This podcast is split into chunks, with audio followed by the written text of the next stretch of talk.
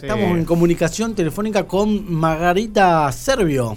¿Cómo le va? Hola, Buenos días. ¿Qué tal? Buen día. Hoy, hoy le cambiamos interlocutor. Sí, Hoy le cambiamos interlocutor. no, este podemos lado. encontrar a Miguel, así que vamos a, a llevarla nosotros. Por Dios, tanto que insistió con el San Etervino, justo hoy que hablamos del San Etervino no está. ju- Justo hoy que vamos a hablar de los barrios, que te lo pidió 7 millones de veces. Pero No, bueno. es que él, él me pedía barrio, yo le daba barrio y decía San Etervino. Bueno, pero terminemos la historia de este, pero quiero el San Etervino. Bueno, pero bueno, acá está el San Etervino. Acá Bien. están, bueno, lo va a tener que escuchar después en los podcasts. Sí, capaz que lo está escuchando ahora, ¿no? Mm, Me parece No. que no, por, por- Está por lo que fue a hacer me parece que no, pero, pero bueno. No, después que lo que lo escuche. Margarita, ¿qué, contanos un poquito, ¿cómo viene el tema de este barrio San Etelvino? ¿Cómo nació? Bueno, en realidad, eh, cuando uno dice San Etervino, espera que su historia esté re- relacionada con algún santo, ¿verdad? Claro. Y en realidad eh, su nombre lo debe a quien era el dueño de las tierras, que era el señor Etelvino Álvarez. De ahí es que viene su nombre. Nosotros hemos estado comunicados con, con el nieto de, de Etelvino para que nos cuente un poco cómo es la historia, porque en realidad no hay mucho escrito sobre este barrio. Y es un barrio relativamente pequeño, si uno lo compara con el barrio Talleres, es menos de la mitad de este barrio, pero un barrio que tiene una historia súper, pero súper interesante.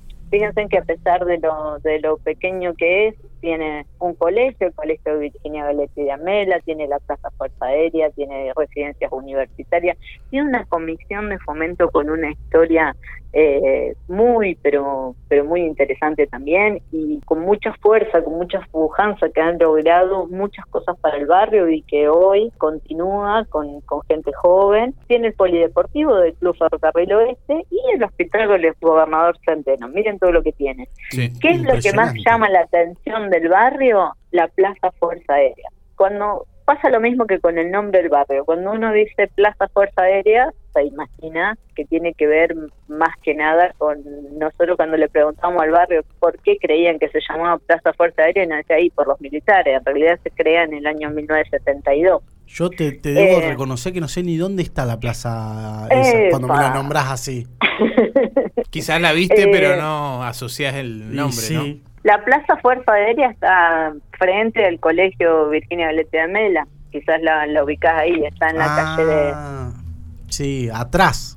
Sí, cuando uno va transitando por la por la calle 3, enfrente tiene a la- al centro de día también, que es una es una plaza muy utilizada por la comunidad y también fue nuestra primera plaza turística.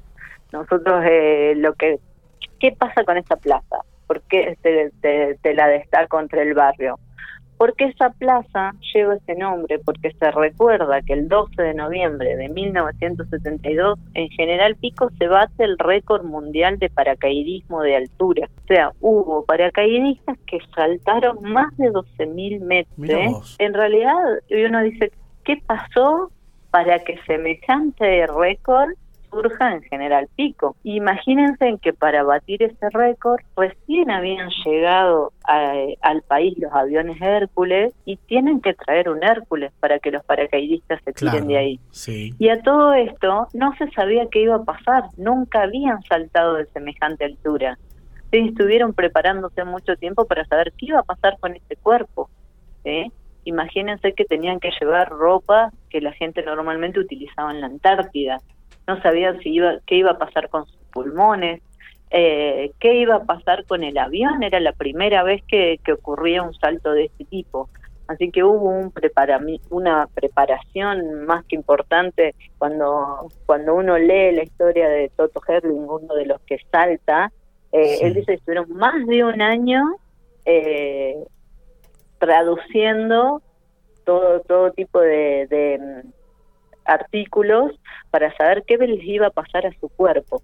Y cuando uno ve los paracaídas de esa época, chicos, era una telita mucho más fina cuando uno lo toca. Nosotros tuvimos uno, fue Sí. una tela de cortinas. es Es- es la nada Y misma. uno dice, ¿cómo se tiraban de 12.000 metros con ese paracaídas, con los pocos recursos que tenían? Y bueno, y eso se logra acelerar el pico. Por eso este barrio San Etelvino tiene la Plaza Fuerza Mirá Aérea. vos. Y se recuerda que llegó un momento que en Picos hubieron los tres Hércules tuvieron que venir. O sea que estaban terminado el salto, todos en el aeroclub, es, es muy buena la foto porque viste que se usa como una cocarda que se la llena de laureles, como ahora eh, usan los en las competencias de, eh, ¿cómo es?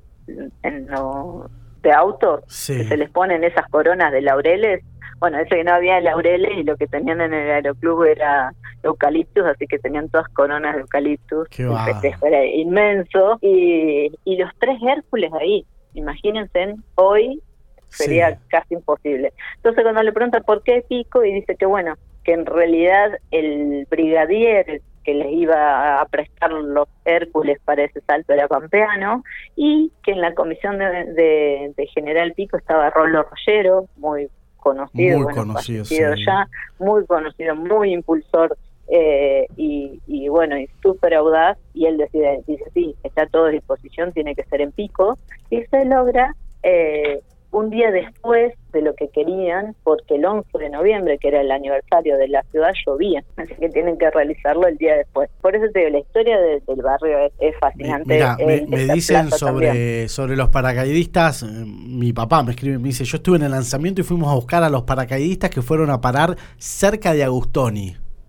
Sí, en realidad, ¿qué pasó? Estaba previsto que ellos cayeran eh, en el aeroclub, pero no se sabía qué iba a pasar, era el primer salto y cómo, iba cómo iban a salir de ese Hércules. Imagínate que no saltaban del costado del, del Hércules, sino que se tenía que abrir una compuerta de más de tres metros de ancho y de ahí saltar. Entonces algunos caen en la Barrancosa y otros caen en la María Luisa. Van a buscarlo, cuando los van a buscar, Claro, la eh, Barrancosa los está ahí llevan- al- más al sur del aeropuerto. Sí, eh, agarren y los llevan al, a- obviamente, primeramente al hospital a ver cómo estaban.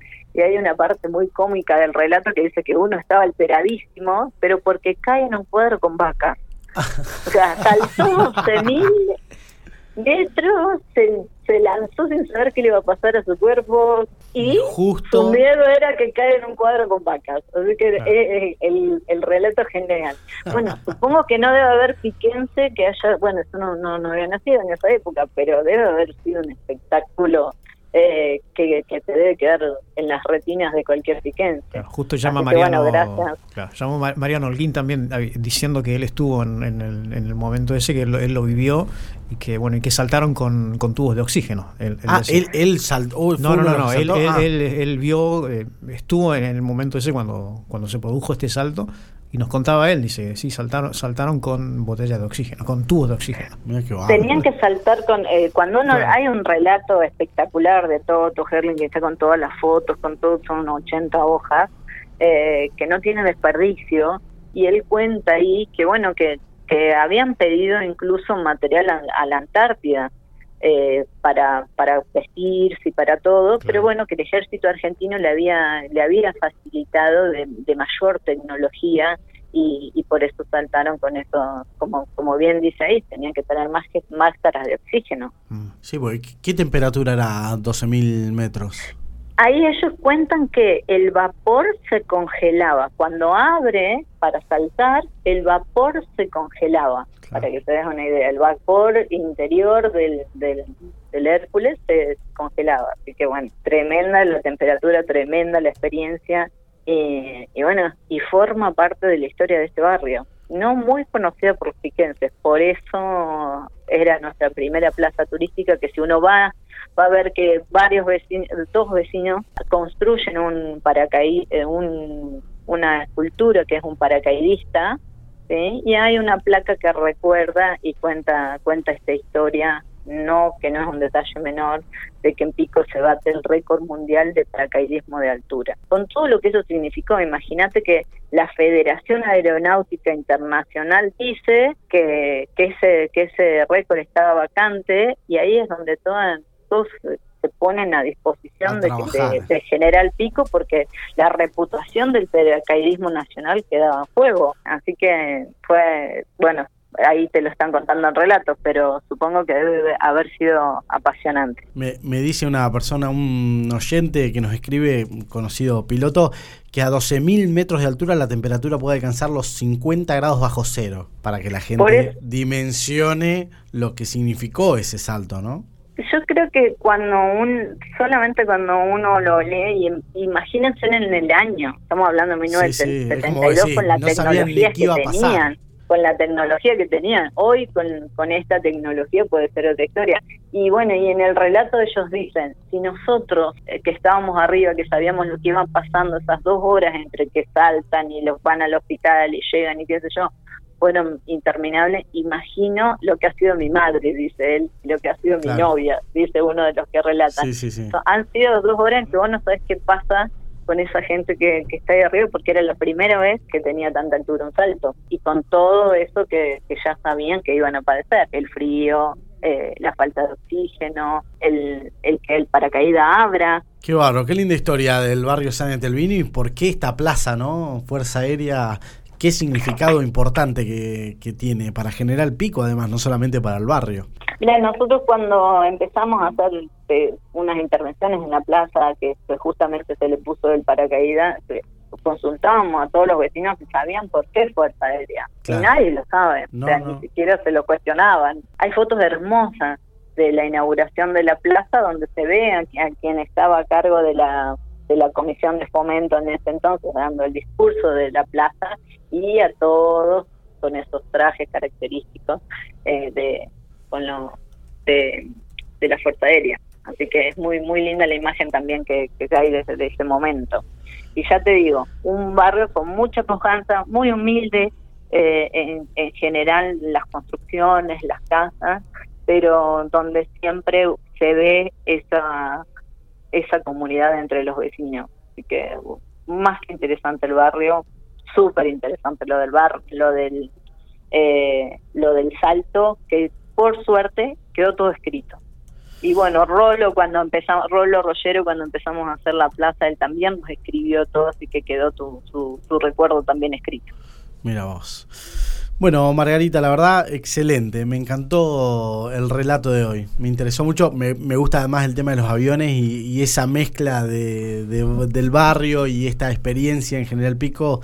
Eh, me encantó, la verdad, excelente. Bien, y, este fin de semana vamos a ir a tomar mate a, no, mate, mate no. Cada uno con su mate. Cada uno con su mate, a lo sumo, claro. ¿A dónde quiere ir a tomar mate? A, la, plaza, a la plaza, a la plaza. A la plaza mm, Frente nosotros en la Plaza Fuerza Aérea recorrimos todo el barrio antes de, de, hacer la intervención para que sea turística y vas a ver que tiene mesa y silla y uno dice, ¿por qué van a poner en una plaza mesa y silla? Porque el vecino lo pedía, es una plaza que vos vas a ver que a la noche van a comer a la plaza. ¿Ah, gente comiendo en la plaza, ponen la, ponen el mantel, bueno yo soy del barrio San Etelvino, así que paso siempre, voy a ver a mi mamá, eh, y está todo, toda mi gente querida ahí. Eh, vos ves que lleva el mantel, todo, comen ahí, pusimos un arco porque no es una plaza tecnológica. Lo que veíamos que los chicos van a jugar a la pelota, esa plaza van a ver que tiene un arco y que los chicos van a jugar, y tiene una rayuela hecha con mosaicismo porque las nenas, es, eh, bueno, está bien que no es de nene y de nena, el deporte vas a ver nenas jugando al fútbol también, pero veíamos estos que marcaban la rayuela para jugar, o sea, es una plaza... Con es una plaza con bastantes particularidades. Es un barrio, ya te digo, es, es un barrio muy, pero muy interesante.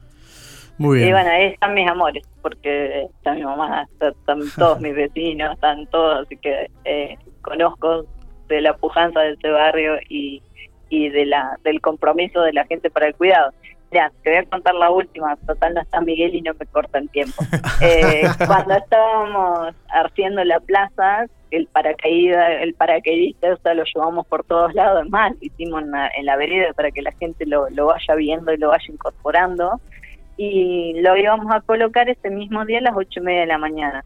Llegamos, un montón de vecinos ahí esperando, y nosotros dijimos, bueno, vienen a ver cómo se nos cae el paracaídas, porque, porque no sabíamos cómo íbamos a subir ese, esa escultura. Y no, estaban todos esperando para ayudarnos a poner la escultura. Ese día que nosotros inaugurábamos la, escultura de la plaza, las vecinas venían con la escoba, nos ayudaban a barrer la plaza, la, la plaza. Otro se nos cortó una rienda del paracaídas y viene y, y viene, fue él, buscó la soldadora, lo arregló, vino otro vecino que era albañil y, empezó a colocar eh, eh, con sus herramientas. eh, la escultura. Uno de los vecinos que era panadero trajo factura, el otro, el otro trajo. Cada, cada uno aportaba desde su rubro, digamos. Cada uno hizo propia su plaza eh, y aportó que en ese momento que nadie los convocó, ellos querían estar presentes. Por eso digo que es un barrio Barrio, más interesante. barrios de trabajadores. Le mandamos saludos a Luciano Espinosa, al padre. Gente ahí. Bueno, este es, mi, este, es mi, primo, mira. Ah, mira. Este vago es mi primo. Muy trabajadora en el barrio. Siempre nos escriben y, y, le dan mucho para adelante. Sí, sí. Por eso te digo, es un barrio que tiene una historia más que interesante. Bueno, ahora que no está Miguel, me, me copé como media hora, así que los dejo que sigan con el programa. Y y bueno, léanlo después. Perfecto. el domingo tenemos la el domingo tenemos la, la columna Margarita con, con imágenes también como para que la gente lo pueda ver. Vale. Muchísimas gracias, Margarita. Besos, Miguel.